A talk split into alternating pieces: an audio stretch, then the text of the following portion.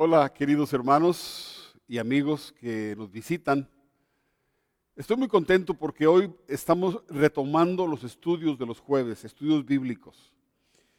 Eh, queremos que estos jueves o esta serie que, vamos, que estamos comenzando sean realmente estudios bíblicos, no solamente predicaciones. Vamos a tener diferentes formas de enseñar. Algunas veces va a ser como conferencia, otras veces va a ser a través de, programas interactivos. Pero realmente es hermoso poder tener estudios bíblicos para la iglesia.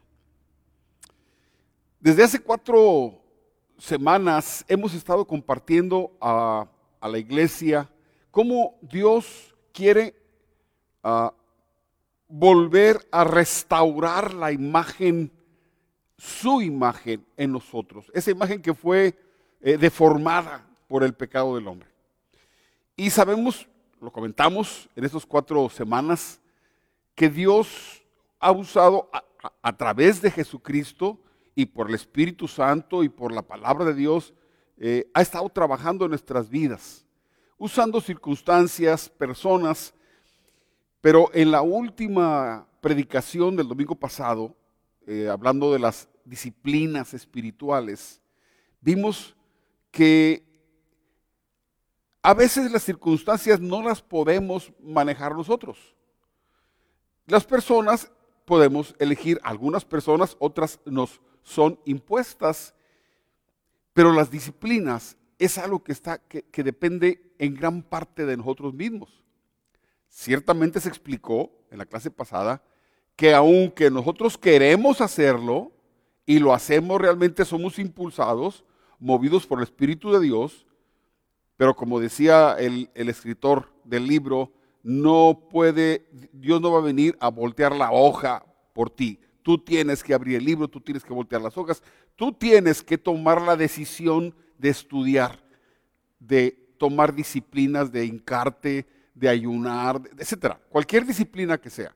Ahora, tenemos fama los latinos de ser personas disciplinadas, muy pocas personas eh, latinas acá en México eh, son personas que han leído libros enteros a menos que haya sido impuesta por la universidad o por la preparatoria o la secundaria. Pero voluntariamente la gente no es un buen, no somos buenos lectores, nos falta mucha disciplina, somos muy indisciplinados. Estoy hablando de generalidades, desde luego que hay honradas excepciones. Conozco gente que, que lee mucho y yo los admiro mucho gente disciplinada. Desde pequeños se les enseñaron, eh, empezaron a tomar disciplinas en sus vidas.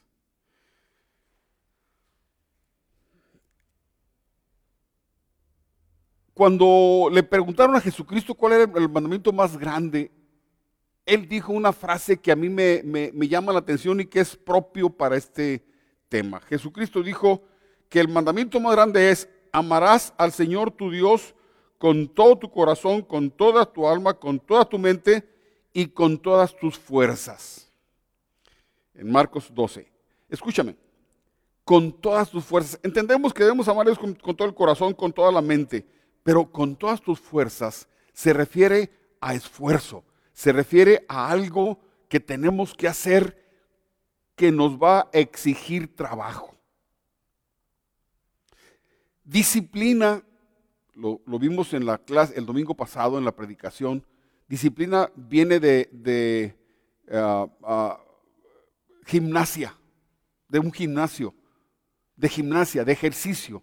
Decía, dice el autor del libro, huele a sudor la palabra gimnasio. Disciplina huele a sudor. Es algo que se nos exige. Jesucristo dice que debemos amar a Dios con mi mente, con mi corazón, con, todo con, con, con toda mi mente, con todo mi corazón, pero también con todas mis fuerzas. Si yo quiero que Dios obre en mi vida y, que se cumpla el plan de Dios en una transformación mía, de mi, ser, para que se forme en mí la imagen de Cristo Jesús, yo debo, tú debes, todos los creyentes debemos empezar a, a aplicar disciplina a nuestra vida. Debemos esforzarnos es un esfuerzo. Tenemos que hacerlo. Son decisiones que tenemos que tomar.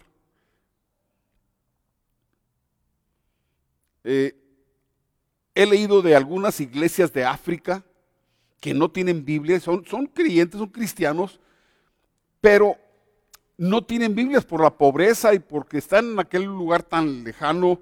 Eh, mucha gente no va para allá, no llega mucho dinero, la, la gente es pobre y no, eh, los cristianos no tienen Biblias, poco estudian la Biblia.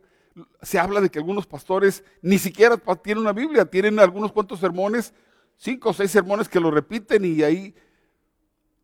¿Y qué es lo que está pasando con esa gente? Lo que está pasando con esa gente que no lee la palabra, que no oye la palabra, aunque, aunque creen en, el Señor Jesucristo, su vida es una vida que no, no, no se ve la diferencia entre un creyente y un inconverso, no se ve.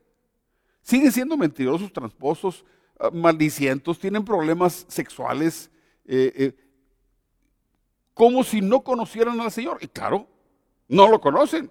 Han oído de Jesús, creen en Jesús, pero no han sido enseñados en la palabra, en la luz del Señor. Ahorita vamos a ver un pasaje donde Jesucristo dice que es su palabra la que, la que nos transforma.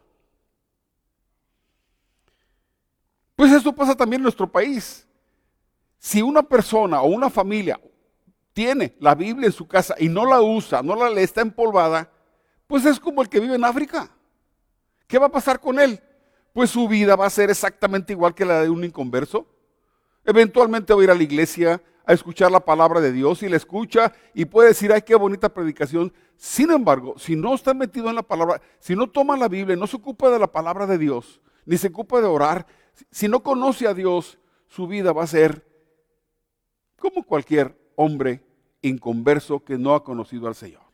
Puede que tenga alguna cosita ahí de moral, pero no está siendo transformado a la imagen del Hijo de Dios.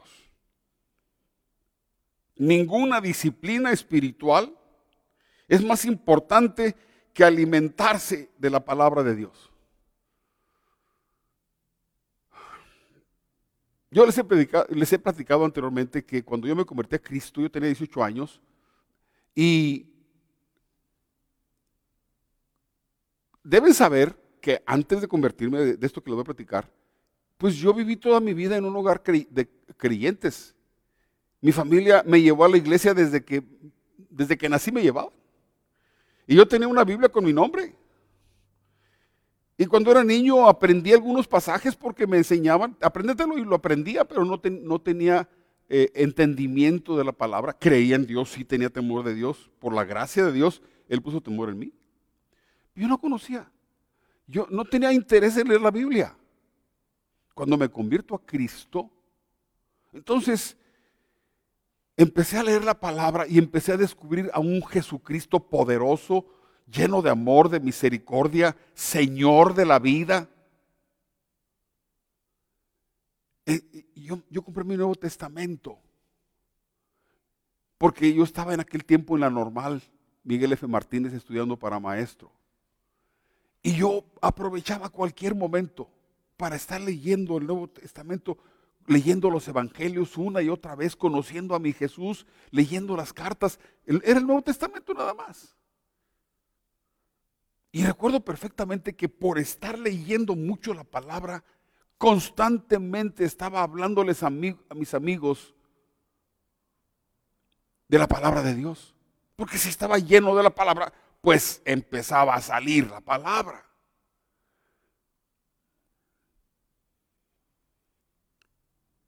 Algo que produce el Espíritu Santo en un convertido a Cristo es hambre por la palabra de Dios. Pero esa, es, e, ese ocuparse de la palabra de Dios debe ser más que un simple deseo. Debe ser en la vida de un creyente, entendiendo la importancia de la palabra de Dios, debe ser eh, intencionalmente uno debe buscar estar conociendo la Biblia. Más en este tiempo que hay un montón de doctrinas falsas, de sectas, que han, inclusive han torcido la palabra de Dios. Como el diablo cuando torció la palabra de Dios cuando tentó a Jesús. ahora que hay muchas mentiras flotando en el ambiente espiritual, es cuando más los hijos de Dios deben estar leyendo la palabra, conociendo la palabra. En la Biblia Dios nos habla de Él mismo. Si alguien quiere conocer a Dios, tiene que ir a la Biblia. En la Biblia se nos habla de, de, la situación del hombre, de su pecado, nos habla de la redención, del perdón de pecados, nos habla del carácter del hombre, nos habla de la obra de Jesucristo, nos habla de la obra del Espíritu Santo, cuánto necesitamos al Espíritu Santo. Es decir, todo lo de lo que habla la Biblia es necesaria para nuestra edificación y crecimiento. Lo necesitamos. No solamente las promesas de ayuda. Nos encanta a nosotros como creyentes que nos, muestren salmos eh, eh, donde o pasajes de, de Isaías donde se nos dice con amor eterno te he amado. Ciertamente es bueno conocer las promesas de Dios, pero hay tantas cosas que necesitamos conocer a Dios. Dios decía, si alguno se quiere gloriar, gloríese en conocerme, en entenderme. Los hijos de Dios somos impulsados por el Espíritu a leer la palabra. Pero hay una lucha en mí, en ti, que a mi carne, a mi cuerpo, a mi mente perezosa, no le gusta las disciplinas. Y es donde, donde el creyente tiene que vencer esa debilidad de no tengo ganas. Es que no tengo ganas. Mejor me pongo a ver la televisión.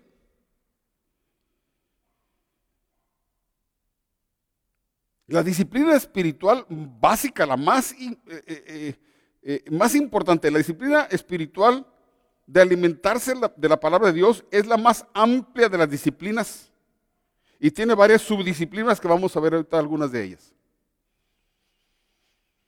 Alimentarse de la palabra de Dios tiene que ser intencional. No, un, creyente que nació de nuevo no se puede conformar a una clase dominical, a una predicación dominical. Así como un niño no va a comer su biberón una vez a la semana, el espíritu del hombre necesita el alimento de la palabra de Dios. Y aunque nosotros hablamos de, que, de, que, la palabra transforma y que Dios quiere transformarnos, la palabra de Cristo no solamente te transforma, te llena de fruto. Mucha gente dice, pues es que yo no comparto porque no sé qué decir es que yo no enseño porque no sé qué enseñar. ¿Sabes qué? No estás leyendo la palabra de Dios. es todo. Cuando un creyente se empieza a alimentar de la palabra, créeme, la palabra sale a borbotones. Donde te sientes, vas a decir, acabo de leer esto, ¿sabías de esto? No, Dios es así y estamos hablando porque la palabra de Dios está llenando nuestra vida. Cuando no le damos lugar a la palabra, cuando oímos la palabra por casualidad, o cuando oímos la palabra una vez a la semana, hermano, tienes mucho vacío adentro de ti. No vas a tener mucho que compartir. No vas a tener mucho que predicar. El Señor Jesucristo nos dijo en Juan capítulo 4, pero el que beba del agua que yo le daré, refiriéndose a su palabra, el que beba del agua que yo le daré, no tendrá sed jamás, sino que el agua que yo le daré será en él una fuente de agua que salte para vida eterna. Ahora, déjame hacer un paréntesis aquí. Este estudio, el escrito de ese estudio, lo tienes tú ahí en Facebook y en, en, YouTube, en los donde están los comentarios por un lado. Ahí está ese escrito, tú lo puedes bajar para que al mismo tiempo que yo estoy hablando, tú lo puedas ir leyendo o si lo quieres conservar o lo quieres imprimir, lo puedes imprimir porque cada estudio que hagamos de este curso lo vas a tener ahí escrito para que tú lo puedas repasar, para que puedas enfocarte o compartirlo con otras personas. Así que ahí está, lo tienes. Este escrito que yo estoy leyendo lo tienes ahí en YouTube, lo tienes en Facebook, en un radito, lo puedes bajar, descargar, imprimir porque es un estudio bíblico, no es una predicación. Así que ahora vamos a empezar a ver, hasta ahorita vimos que es muy importante, es fundamental estudiar la palabra, ocuparnos de la palabra de Dios, alimentarnos. El tema es alimentarse de la palabra de Dios, de las diferentes formas. ¿Cómo te alimentas? De diferentes formas. Que vamos a ver ahorita algunas de ellas. Hermano, la palabra de Dios tiene que llenar tu corazón. Tiene que llenar tu mente. Mientras la palabra no esté entrando en tu, en tu vida, tu mente no va a ser cambiada tu corazón no va a ser cambiado. No vas a conocer a Dios. No vas a entender a Dios. Ahorita hay muchas preguntas, ¿por qué pasa y por qué y por qué y por qué? Lee las escrituras y vas a encontrar muchas razones por las cuales Dios hace lo que hace.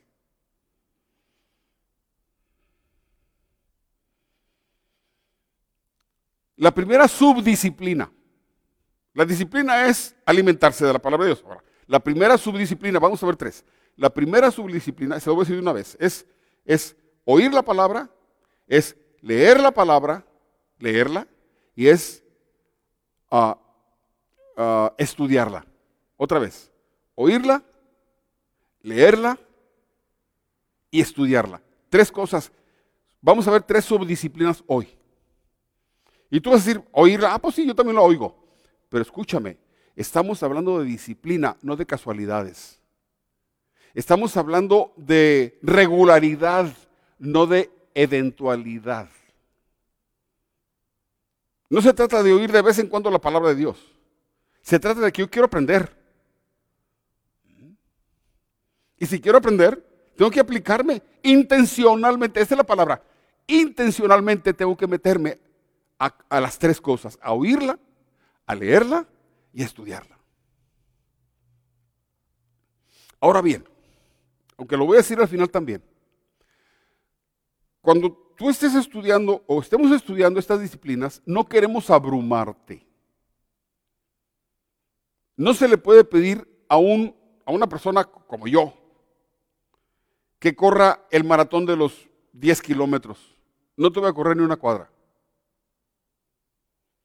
Tengo que empezar a practicar. Yo conocí a un maestro, de, a un maestro jubilado, para que entiendas la edad, que no hacía ejercicio.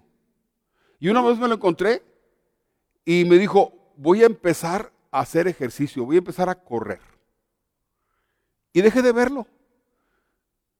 Pasaron dos, tres meses y me lo encuentro y digo, sí, primero comencé a caminar y luego empecé a trotar. Y ah, pues lo felicito, maestro, me da gusto, una persona mayor.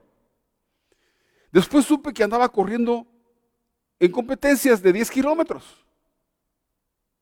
Claro, comenzó caminando, luego empezó a trotar y luego ya se inscribió en una competencia. Y era una persona mayor. Así es también la disciplina. Todas las disciplinas se comienzan poco a poquito. Se va agregando un poquito más, otro poquito más, de tal manera que no renuncies. Yo recuerdo que cuando yo era joven, eh, estoy hablando de cuando, era adolescente, me dijo un amigo, dos amigos, vamos a hacer ejercicio. Y dijimos, pues órale, y compramos pesas. Y fuimos a la oficina, por cierto que fuimos a la oficina de la iglesia. Ahí nos las prestaron y nos metimos a la oficina y pusimos las pesas. Hicimos tanto ejercicio el primer día que ya no volvimos. No debemos, no queremos cargarte con un montón de cosas. Queremos que entiendas que es necesario tomar en serio la vida cristiana y empezar a aplicar disciplina en nuestra vida poco a poco, paso a paso, hasta que podamos tener la condición espiritual que tanto anhelamos y que Dios quiere. Bueno, la primera, la primera subdisciplina que vamos a ver es escuchar la palabra de Dios. Si no nos disciplinamos para escuchar la palabra de Dios, vamos a dar lugar a la casualidad. Es decir, pues fui a la iglesia y, escuché la palabra, estuvo muy buena la palabra, estuvo muy bonita. Pastor, lo felicito, estuvo muy buena la, predicación de hoy. Y el siguiente domingo no pude ir porque, póngale usted lo que quiera, porque lo que usted quiera. No pude ir. Y el siguiente tampoco pude, pero el otro sí pude. Y entonces está esa, ese, eh, esas actitudes o esas eh,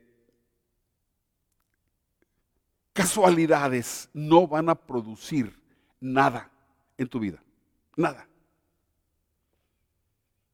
Puede gustarte la palabra, y, pero te aseguro que si al día siguiente le preguntas, te va a decir, este, pues no me acuerdo, pero sí estuvo muy buena. Obviamente, para los hijos de Dios, la forma más fácil, más común es de escuchar la palabra de Dios, es escuchar la predicación dominical. Por mucho tiempo estuvimos congregándonos, ahora no nos congregamos, estamos a través de los medios de comunicación, hablando, predicando a través de las plataformas que tenemos. Y lo más fácil es el domingo en la mediodía, pues a las 12 prendo el YouTube o prendo el, el, eh, ¿cómo se llama? Ah, Facebook y me pongo a oír la palabra. Otras veces han dicho, hermanos honestos, me dicen, pues la verdad es que no lo, no lo oí a las 12, pero el lunes la escuché. Y otro, no, pues como quiera, este, después lo veo.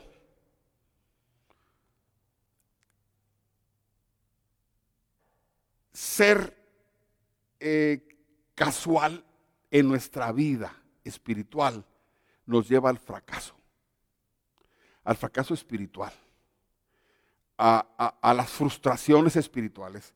¿Por qué no puedo ganar a nadie para Cristo? ¿Por qué no puedo, no me siento capaz de tomar un grupo de, de personas para enseñar la palabra? ¿Por qué no le puedo compartir a mi compañero de la palabra? ¿Por qué, por qué no, por qué, por qué no puedo, no puedo? Porque eres una persona casual. No va a haber desarrollo en tu vida.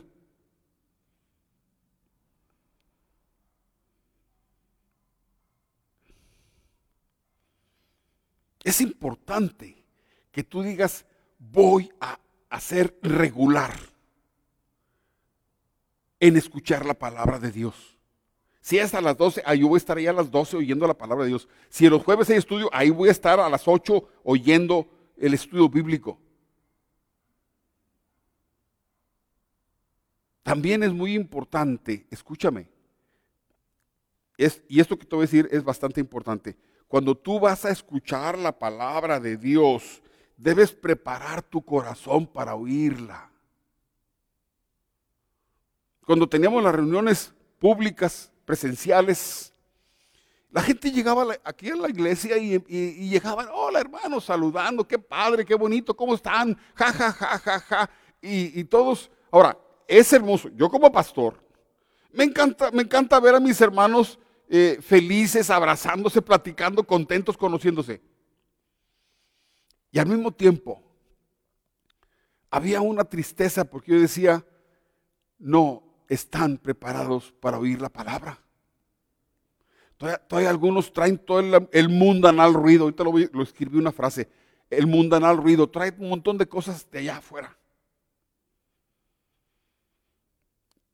He ido a congregaciones donde la gente entra con toda reverencia al, lugar de la palabra y lo primero que hacen es hincarse y se ponen a orar.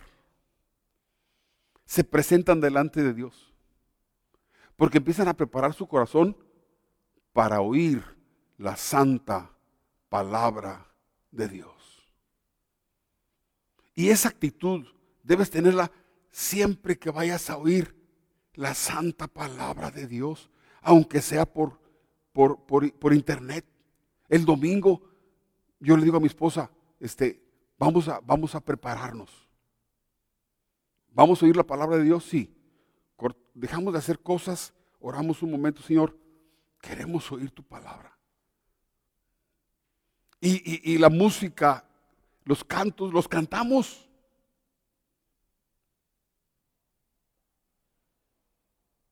Porque queremos estar preparados porque vamos a oír la palabra de Dios, la santa palabra de Dios.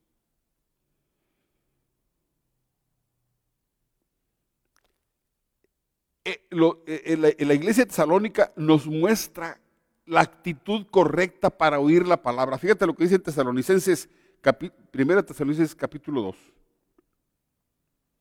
Así que no dejamos de dar gracias a Dios porque al oír ustedes la palabra de Dios que les predicamos, la aceptaron no como palabra humana, sino como lo que realmente es palabra de Dios, la cual actúa en ustedes los creyentes.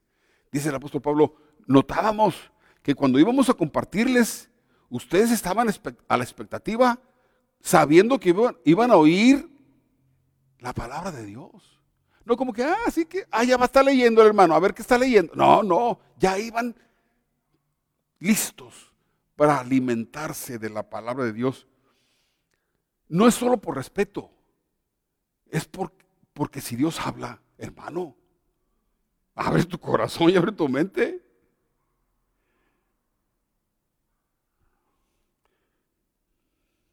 Dios sabe, Dios nos ve cuando oímos su palabra y no le damos importancia.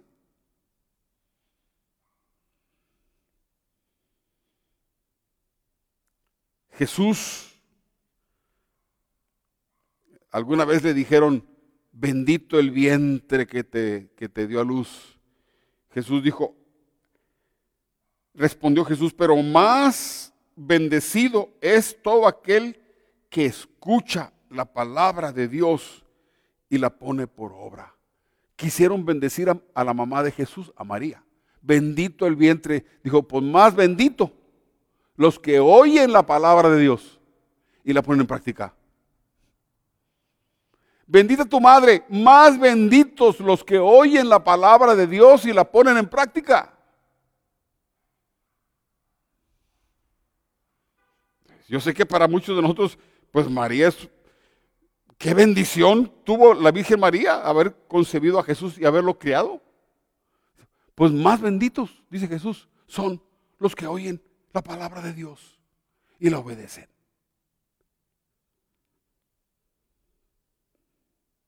En Romanos 10 se nos dice, verso 17, así que la fe es por oír, el oír y el oír por la palabra de Dios. Es importante que entendamos que cuando se escribieron estos pasajes, la mayor parte de la gente no sabía leer. Por eso había escribas porque los escribas aprendían a leer y a escribir y eran los que leían la palabra al pueblo. El pueblo no sabía leer, entonces el pueblo iba a las sinagogas, los judíos iban a las sinagogas a oír la palabra de Dios. Ahora nosotros tenemos el privilegio de que no solo, no solo podemos oírla, podemos leerla.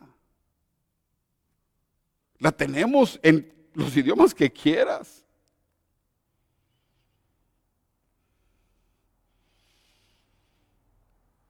Pero la fe viene cuando oyes la palabra. La fe crece cuando lees la palabra. La fe crece cuando meditas en la palabra.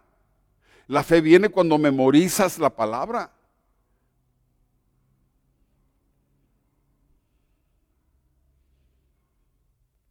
Ahora bien, tú dices, bueno, pues el domingo me está usted diciendo, pastor, que no, es, no basta, no basta oír la palabra una vez a la semana, el domingo. Es cierto, pues sé creativo. Ponte a escuchar la palabra de Dios en tus ratos libres.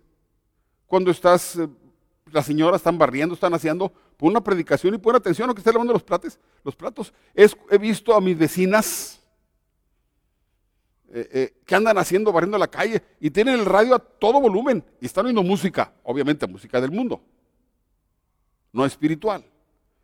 ¿Por qué un hijo de Dios no puede ir en el carro oyendo una predicación? Oyendo un estudio bíblico. No tienes que verlo, puedes oírlo. Ya les dije que las predicaciones que estamos teniendo están en, en, las plataformas de audio.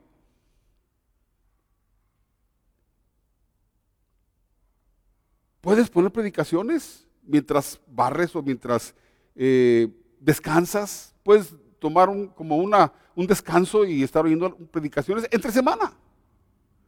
Y vas a ser edificado. La palabra va a traer bendición a tu vida. Hay muchas predicaciones que hablan de esperanza, de fe, que nos ayudan a crecer en la fe y en la confianza a Dios.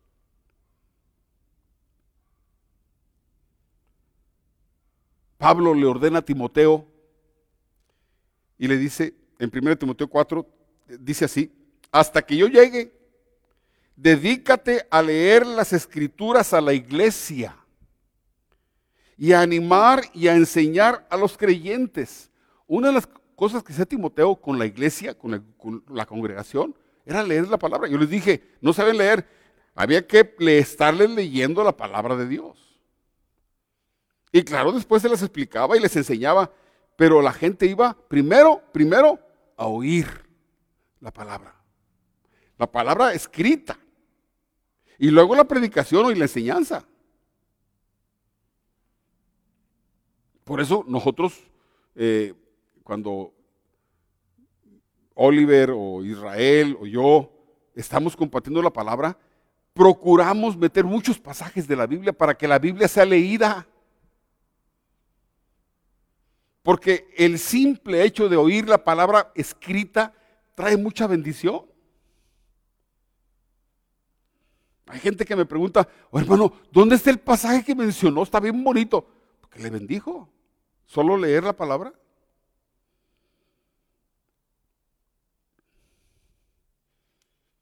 Ahora, estamos hablando de leer, de oír, de oír la palabra. Si a ti, si a ti te, te, te, te, da la, te dan la oportunidad de leerle la palabra a un grupito, es importante que leas bien, que aprendas a leer bien, que practiques, si es necesario, el pasaje, repetirlo. Es recomendable aprender a leer bien la palabra. Si usted tiene un privilegio el privilegio de leer la palabra de Dios a un grupo, debe hacerlo bien. Y si es necesario practicar antes, hágalo. La exactitud, la entonación y la claridad son muy necesarias para el correcto entendimiento y para conservar la atención de los oyentes. Hay gente que lee la palabra de Dios y la gente dice, híjole, qué, qué feo, lee, no me dan ganas de oírlo, no me dan ganas de leer eso. Pero no porque la palabra no sirva, sino que la lectura es muy mala. Hay gente que cambia una palabra por otra.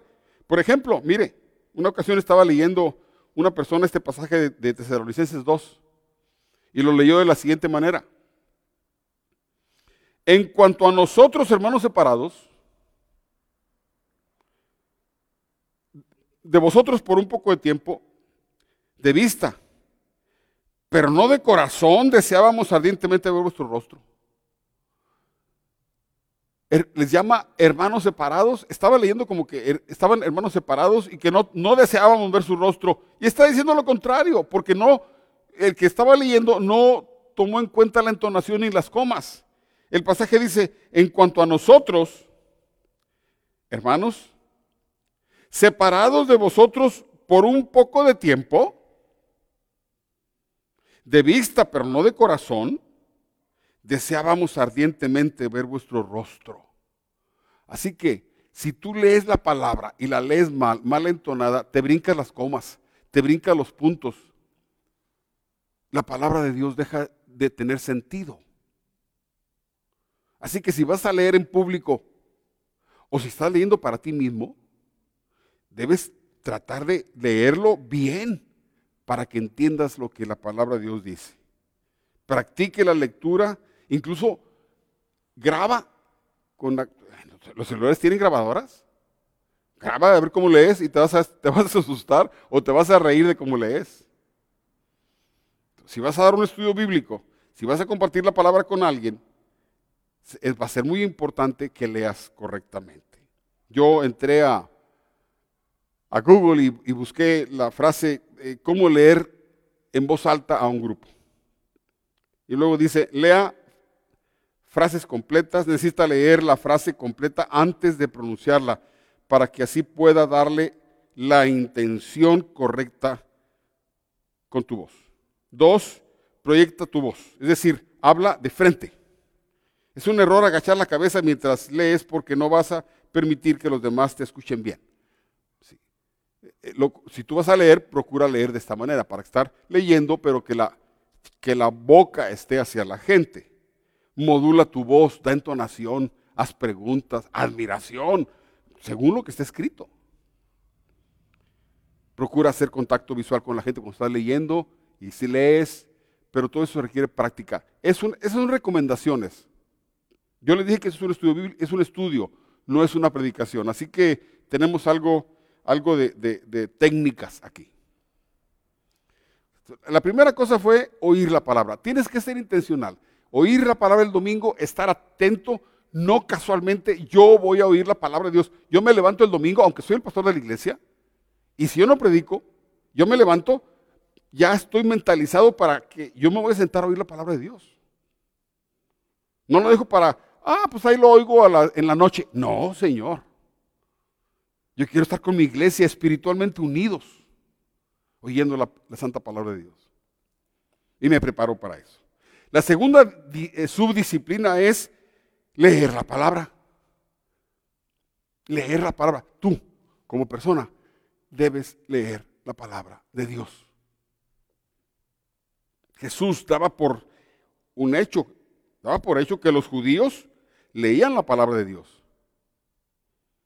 Los que sabían leer, obviamente. Mateo 19 dice, él respondió, respondiendo les dijo, ¿no habéis leído? Estaba hablando con los que leían la palabra, con los, escribas y los fariseos, que podían leer. ¿No habéis leído que que los hizo al principio, hombre y mujer los hizo? O sea, ¿no habéis leído? O sea, yo sé que ustedes leen.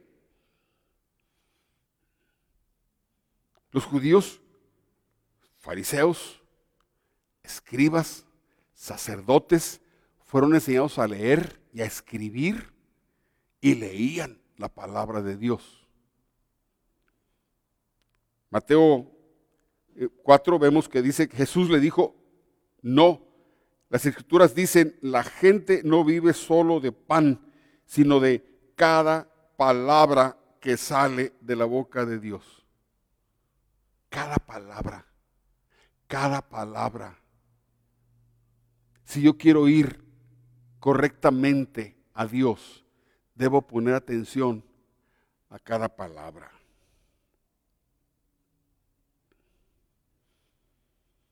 Mire, vea la importancia de la palabra de Dios en la vida del creyente. Lo vamos a ver en varios pasajes donde se nos dice que es importantísimo la palabra. En 1 de Timoteo capítulo 3 dice, toda la escritura, refiriéndose a la Biblia, es inspirada por Dios, número uno, y es útil para enseñarnos lo que es verdad. Una ocasión, estando yo dando clases en la escuela eh, normal eh, de educadoras, la escuela normal Laura Arce,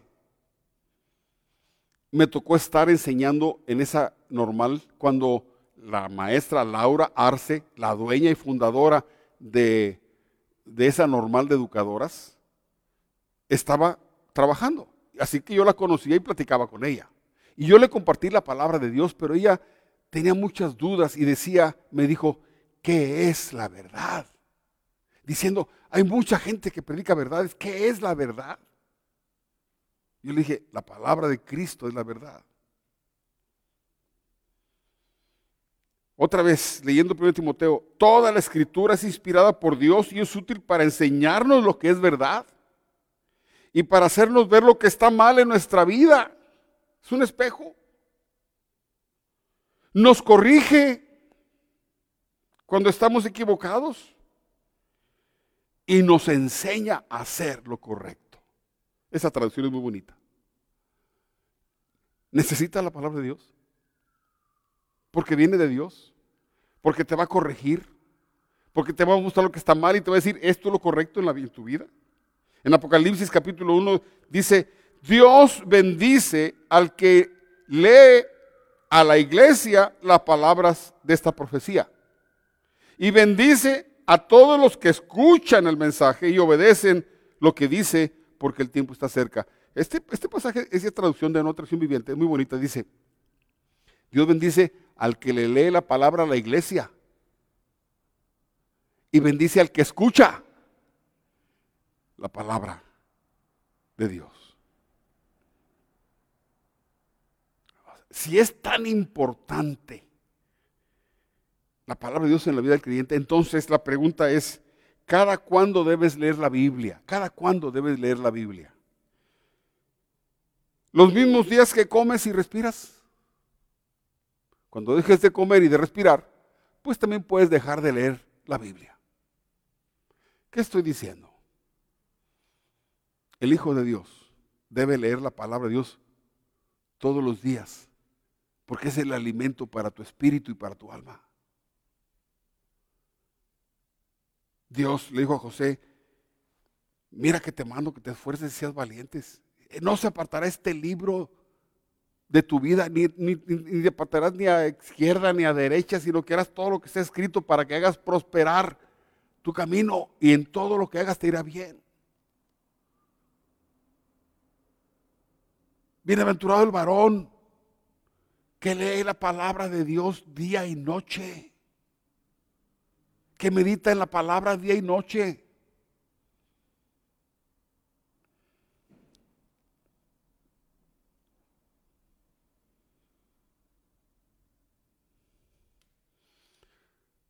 Le voy a hacer tres recomendaciones para leer la palabra de Dios disciplinadamente. Leer la palabra de Dios ¿cómo? Disciplinadamente, no casualmente, no eventualmente, disciplinadamente. Número uno, aparte un tiempo. Todos los días voy a tomar para leer la palabra de Dios a tal hora. Todos los días voy a tomar, no sé, si usted quiere, yo les decía ahorita, comience con poquito. No diga, voy a leer 40 capítulos. No, no lo va a hacer. Voy a leer un capítulo al día. Voy a leer dos capítulos al día, pero no se me va a pasar. Y lo mejor es un horario, un, un tiempo. Voy a leer la palabra de Dios cinco minutos, diez minutos, todos los días, a las siete de la mañana o a las ocho de la noche. Pero por favor no voy a poner la lectura de la palabra a las doce de la noche porque ya se va a estar muriendo de sueño. Tiene que hacerlo consciente, inteligente. Tome un tiempo. Número uno, tome un tiempo. Número dos, Tome un plan de lectura. Mire, aquí en nuestra iglesia pusimos un pequeño plan de lectura. Ya leímos algunos libros de la Biblia. Porque son cortitos. Y hay gente que lo está leyendo. Colosenses, tesalonicenses. Tome un plan. Comenzamos leyendo pequeños libros, después vamos a leer libros un poquito más grandes pero vamos a dosificarlos, pero no se ponga usted metas muy grandes porque no lo va a hacer. Y tres, cuando esté leyendo la palabra, busque una palabra o una frase que le llegue al corazón. Ah, qué bonito, estas palabras, esta frase, guárdela en su corazón, ella, piense, ¿por qué Dios me dice esto? Estas tres cosas. Aparte un tiempo, tome un plan de lectura. Hoy voy a leer este libro. Todo el mes, o 15 días, o esta semana, voy a leer este libro. ¿Sabes? Hay muchos planes de lectura de la Biblia. Que si lees, que si lees tres capítulos diarios, que si lees 15 minutos, que si lees 5 minutos, que, que leas unos pocos del antiguo, otros pocos del nuevo. Hay muchos planes. Toma uno, el que te haga más fácil que lo puedas cumplir. Ya vimos dos subdisciplinas. La primera es oír, pero oír disciplinadamente, oír intencionalmente. La segunda es leer la palabra de Dios, pero leerla disciplinadamente, porque es tu vida. Ha habido encuestas donde dicen que solo el 15% de los creyentes leen la Biblia todos los días. ¿Te imaginas qué desastre? La mayoría de los creyentes no están leyendo la Biblia. Y déjame decirte algo, se los he dicho. Viene un tiempo en que van a desaparecer las Biblias. En que se va a levantar un hombre que va a ir contra la Biblia, a desaparecerlas de internet y en papel y en todos lados y te vas a lamentar que no leíste la palabra de Dios suficiente. Porque el creyente va, a ser, va a ser sostenido por el Espíritu de Dios y por la palabra que tenga en su corazón y en su mente. No desperdicies tu tiempo. Métete a la palabra de Dios ahorita que la tienes, hoy que la tienes. La tercera la subdisciplina es, pues, estudiarla, estudiar la palabra de Dios.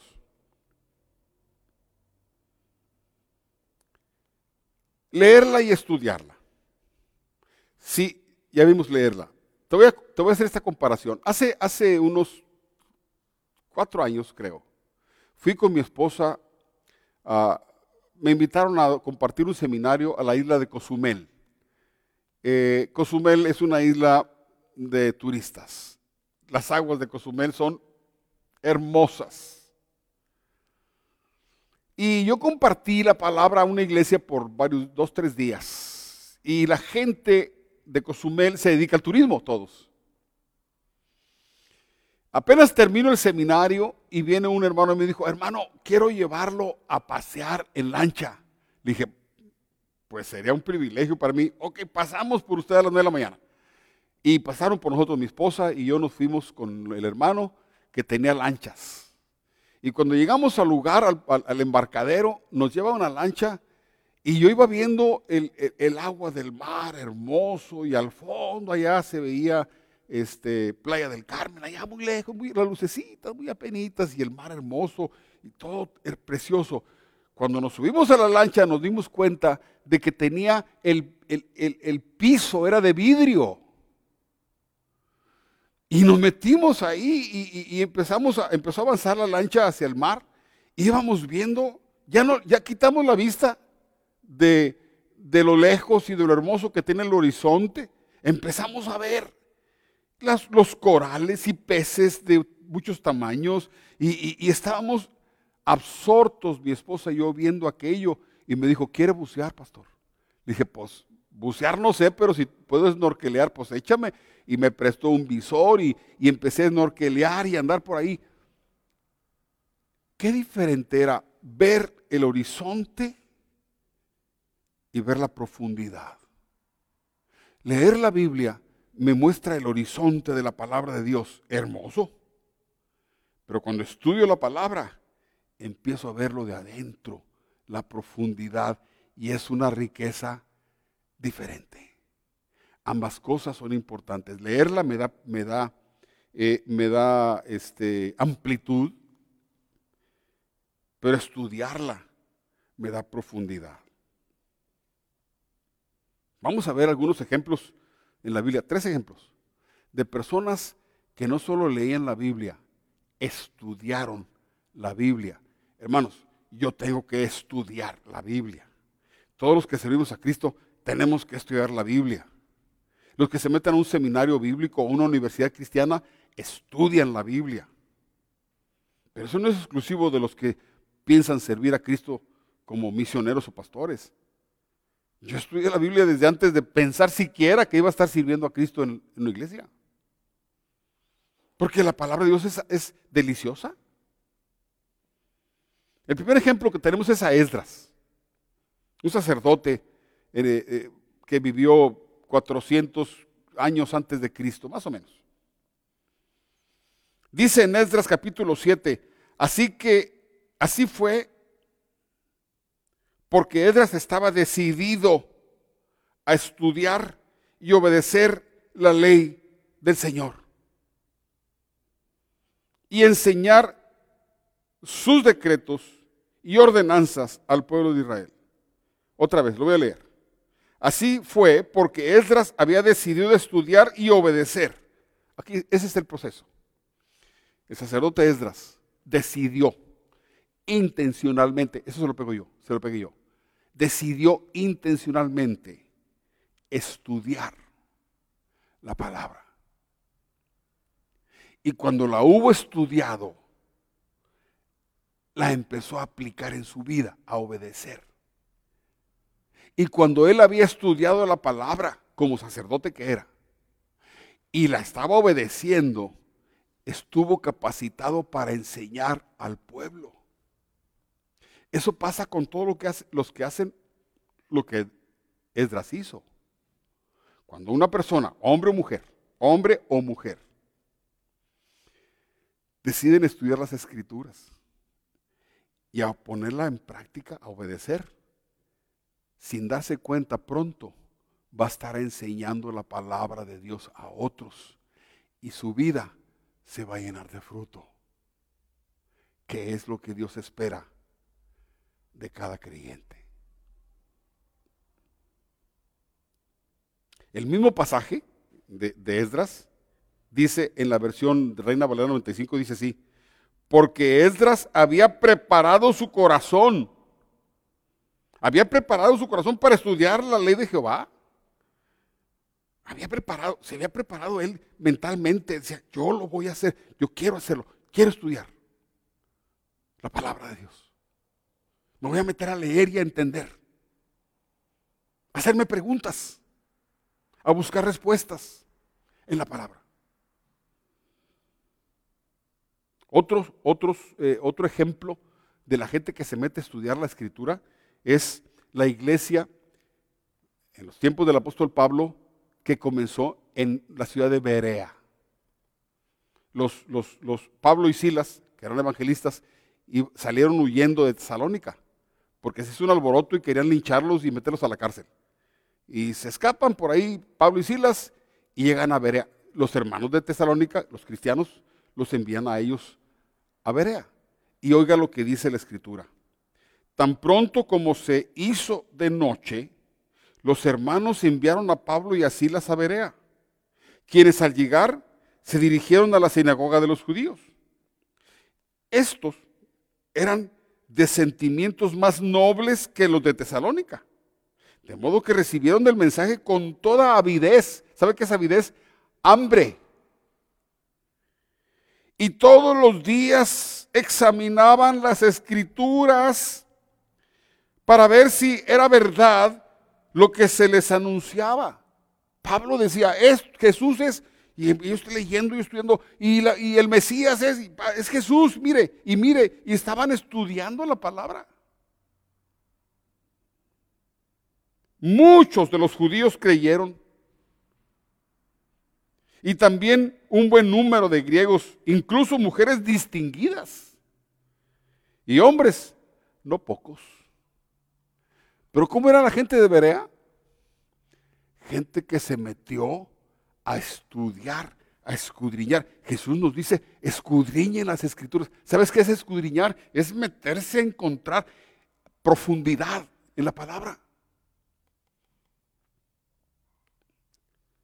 Cuando yo digo profundidad, no me estoy refiriendo a encontrar cosas raras en la Biblia. Hay gente que, estudia la Biblia, pero eh, quieren encontrar marcianos en la Biblia. No, no habla de eso. Profundidad es entender lo que se escribió para nuestra edificación. Es conocer a Dios, es entender a Dios.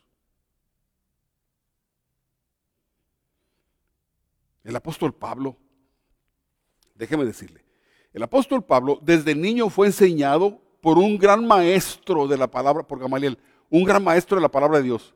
Pablo conocía las escrituras como pocos. Número uno, tuvo un encuentro con Jesús, lo vio cara a cara. En segunda de Corintios se nos dice que el apóstol Pablo fue llevado por el Espíritu Santo al cielo, a la presencia de Dios, a, la casa del Padre, y vio y oyó cosas difíciles de, explicar. Pablo conocía la palabra mejor que tú y que todos. Y mira lo que escribe Pablo a Timoteo.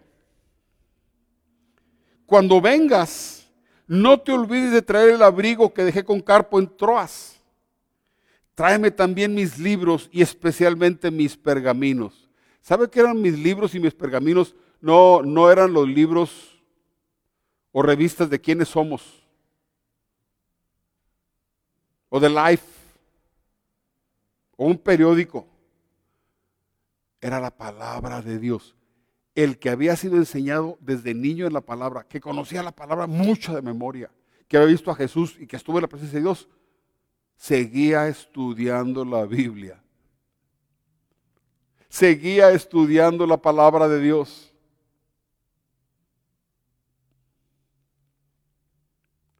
Te pregunto, si el apóstol Pablo, que, fue enseñado en la palabra y conocía muchísimo la palabra, seguía estudiando hasta siendo ya un apóstol, ¿qué de ti?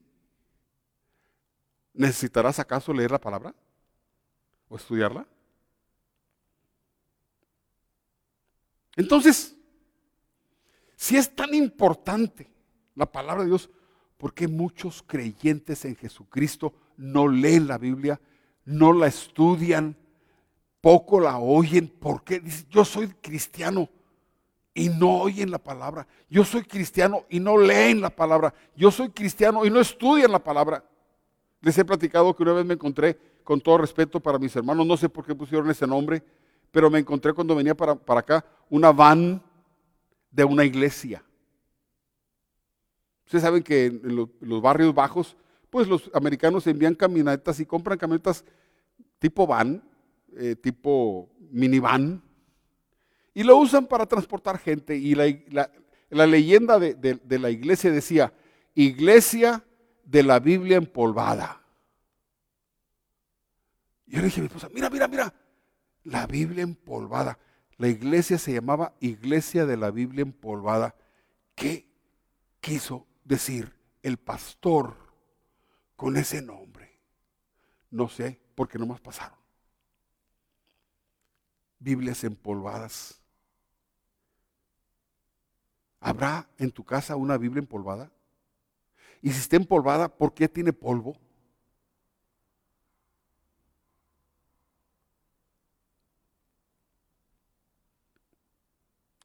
un teólogo moderno muy famoso que ha escrito muchos libros, R.C. Sproul, afirma que nuestro problema no es que nos falte inteligencia o pasión, nuestro problema es que somos perezosos.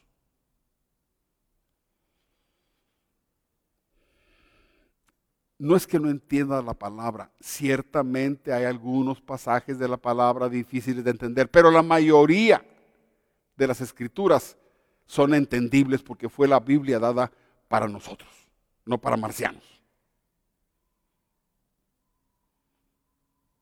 Muchos abundan pasajes deliciosos, entendibles.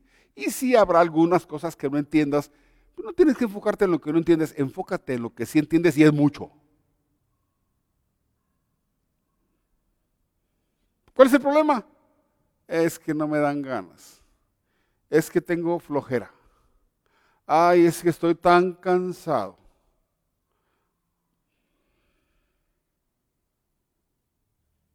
Algunos van a decir, es que no sé, no sé cómo estudiar la Biblia. Te voy a decir cómo. Es que no sé dónde empezar, te voy a decir dónde empieces. Sugerencias para comenzar a estudiar la Biblia. Número uno, tenga a mano dónde apuntar sus ideas. Si quieres estudiar, no estoy hablando de leer, estoy hablando de estudiar, aunque sea, aunque seas primerizo, ten una libreta, un papel, un libro, digo, un diario, una pluma, un lápiz o tu computadora o tu tablet donde escribes. Escoge un libro de la Biblia. Yo te recomiendo que comiences con los evangelios. Yo cuando comencé a leer la Biblia, comencé con los evangelios. Luego me pasé a los hechos de los apóstoles, el Nuevo Testamento y luego cartas. Y después me pasé a los libros históricos porque eran historias bien fáciles. Claro que si me meto a estudiar profecía cuando estoy comenzando en Cristo, pues no había entendido nada.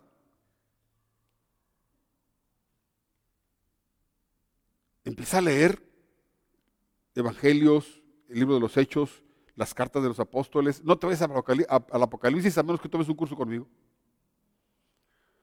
Vete a Génesis, Éxodo. Estudia los libros de los reyes de Israel. Vas a aprender de su conducta y de cómo Dios trata con ellos. Y cuando leas un capítulo de la Biblia, apunta las ideas que consideras importantes. Tómate el tiempo.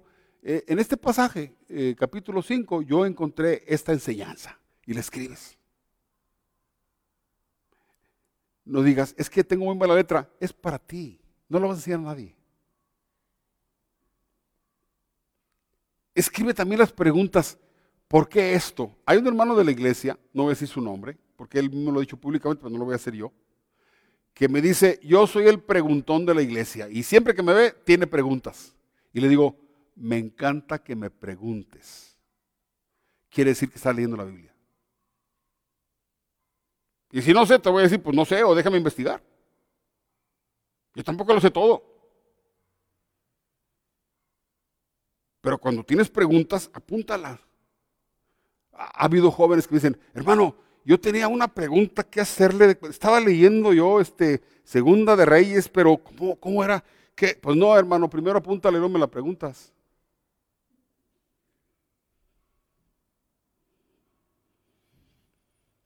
Aprovecha si tienes en tu Biblia referencias cruzadas. Te puse un ejemplo de referencias cruzadas. En Lucas 16 dice, la ley y los profetas eran hasta Juan. Está hablando Jesús. Desde entonces el reino de los cielos es anunciado y todos se esfuerzan por entrar en él. Y aparece una letrita que es una B chiquita.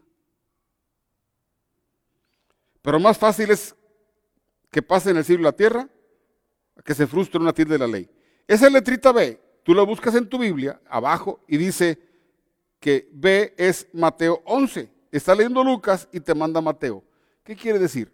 Que las mismas Biblias traen numeritos que te llevan a otros pasajes paralelos para que tú veas la enseñanza y la compares y tengas más comprensión. Esa es la forma más fácil de comenzar a estudiar la Biblia. Sigo leyendo, referencias cruzadas. Busca una palabra clave en su lectura y consulta una concordancia y anota tus conclusiones. Es decir, estás leyendo un pasaje de la Biblia y créeme, siempre cada pasaje hay una palabra importante que le da sentido a todo el pasaje. Esa es la palabra clave. La palabra que le da importancia al pasaje. No estoy hablando de toda la Biblia, estoy hablando de un, capítulo, de medio capítulo, de un, de un texto ahí. ¿Qué palabra ahí me enseña? Pero empieza a apuntar tus ideas. Cuando acabes un libro, si tú tomas ideas, ideas, ideas, cuando acabes un libro, aunque sea un libro chiquito, vas a tener mucho más conocimiento del que tienes ahora. Otra forma simple de comenzar a estudiar la Biblia es hacer un resumen de cada capítulo. Haz un resumen. Escríbelo. Escríbelo. Estoy leyendo Mateo 5 bienaventuranzas. Ah, esta bienaventuranza es bien hermosa. Bienaventurados los de limpio corazón, porque ellos verán a Dios. Qué bonito, este pasaje está hermoso. Tener un corazón limpio es importante delante de Dios. Y lo escribes.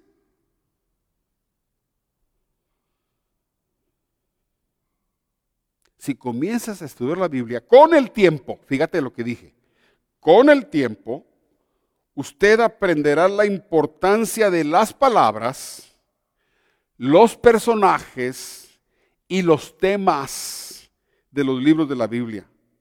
También aprenderá la importancia de la gramática, de la historia de la Biblia, de la cultura judía y de la geografía que rodean el texto para su interpretación. Pronto, cuando empiezas tú a estudiar la Biblia, dices, ah, me hace falta. Mire, mire. De repente yo estoy leyendo la Biblia el pasado y me encuentro con un, con un pasaje, un problema geográfico. ¿Sabe qué hice? Pues compré mapas bíblicos históricos y aquí están un montón de mapas.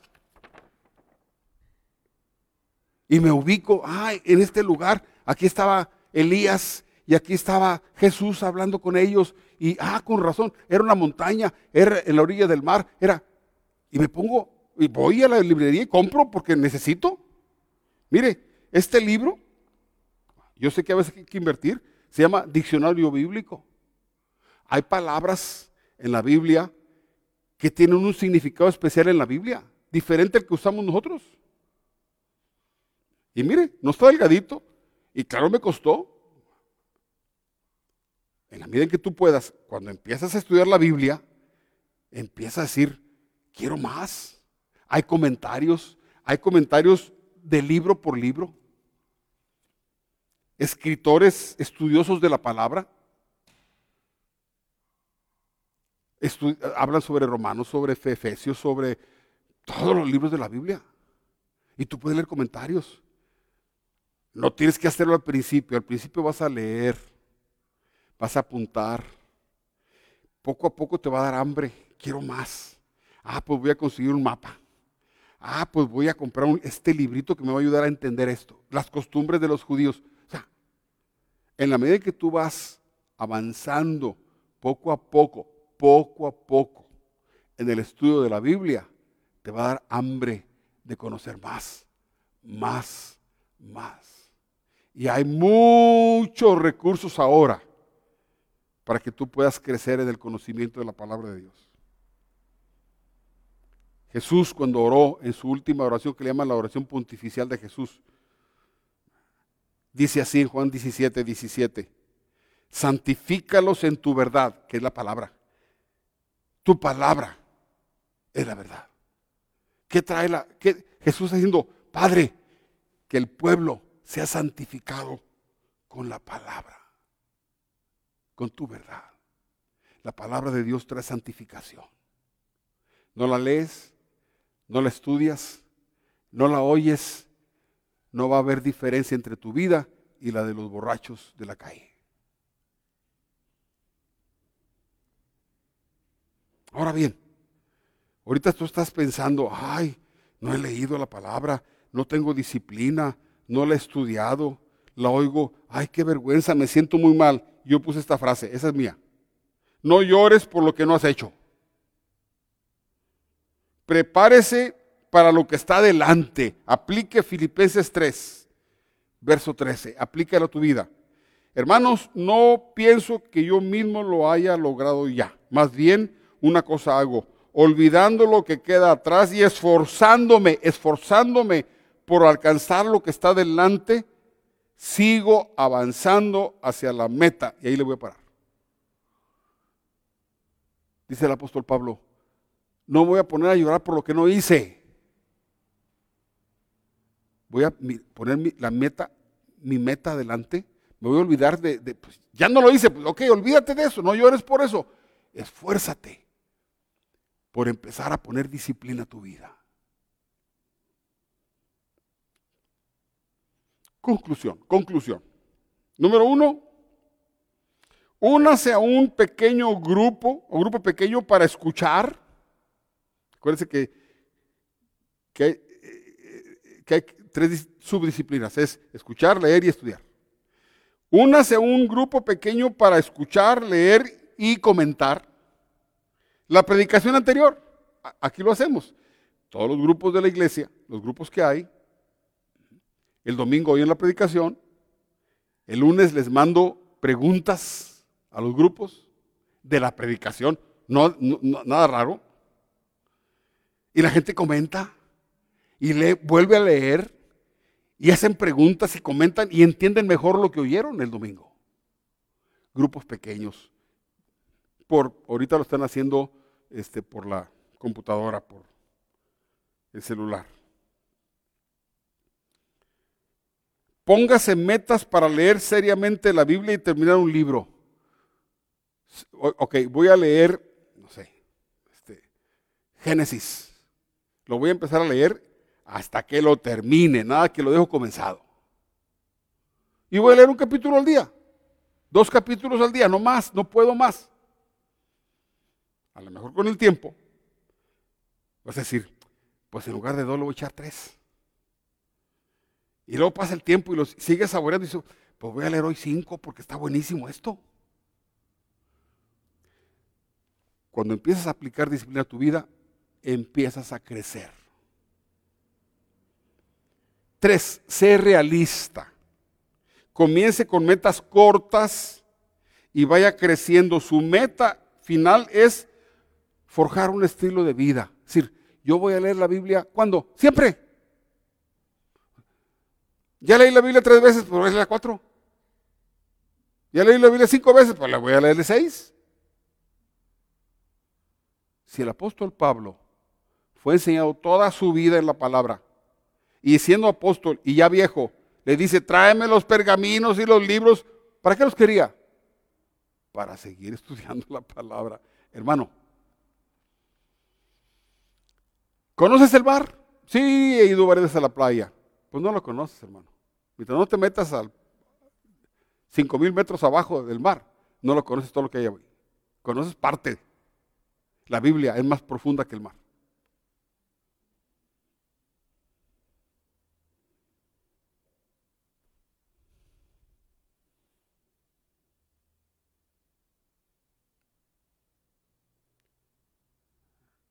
El, hermano Jeffrey, eh, Jeffrey Thomas, en el libro Cómo estudiar la Biblia, no lo voy a leer, pero lo pueden, a lo mejor lo pueden poner ahí. Pero dice concretamente esto. No esperes dominar la Biblia en un día, o en una semana, o en un mes. Ni esperes que siempre que lees la Biblia vas a, vas a sentir mucho, un mensaje muy sentimental. Somos muy sentimentales y queremos que cada vez que leemos la Biblia queremos acabar llorando o brincando de gozo. Vas a tener tiempos en que no vas a tener sentimientos.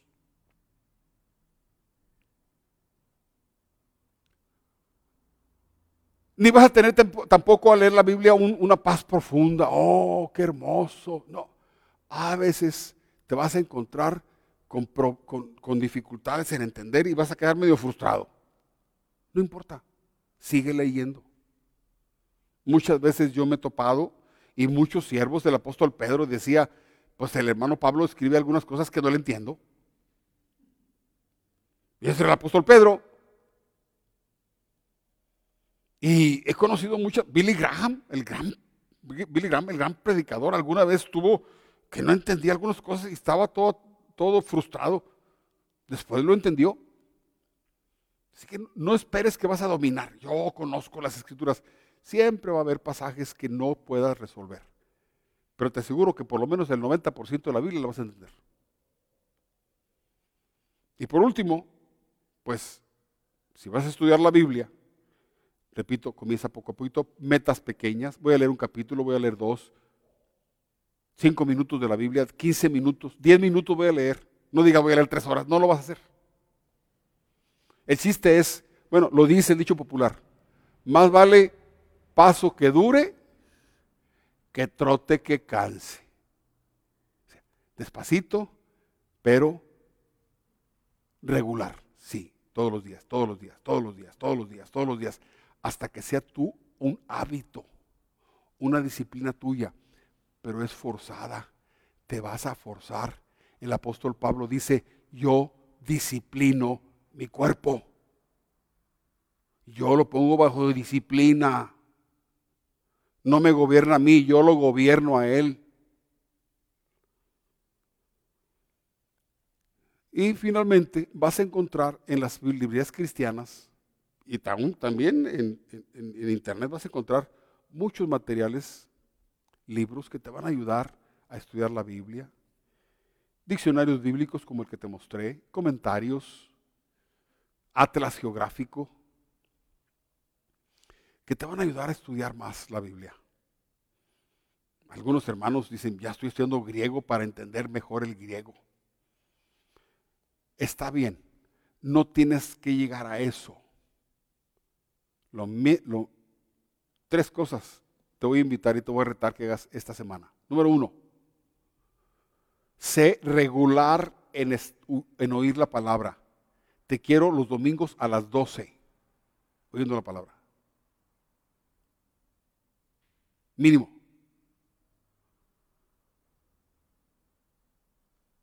Dos, hoy otro mensaje entre semana. O repasa el que, el que, el que, el que viste. Tres, lee los libros que estamos sugiriendo. Cada semana te vamos a anunciar, ahora vamos a leer este libro, ahora este libro. Libros cortitos que se pueden leer muy bien, un capítulo al día, no es difícil. Pero requiere disciplina, un horario, un tiempo para leer la palabra. Tienes que hacerlo. Número uno, oírla. Número dos, leerla. Y número tres, empieza a estudiar. Toma tu libreta, tu pluma, escoges un libro, lees un pedacito, un capítulo, medio capítulo, escribe las ideas importantes, hazte preguntas, escribe las preguntas. Cuando pase una semana, un mes, vas a saber mucho más de la Biblia que lo que sabes ahora. La palabra de Dios es indispensable en tu vida. Disciplínate en leerla, en oírla, en leerla y en estudiarla poco a poco, según tu capacidad. Que Dios te bendiga.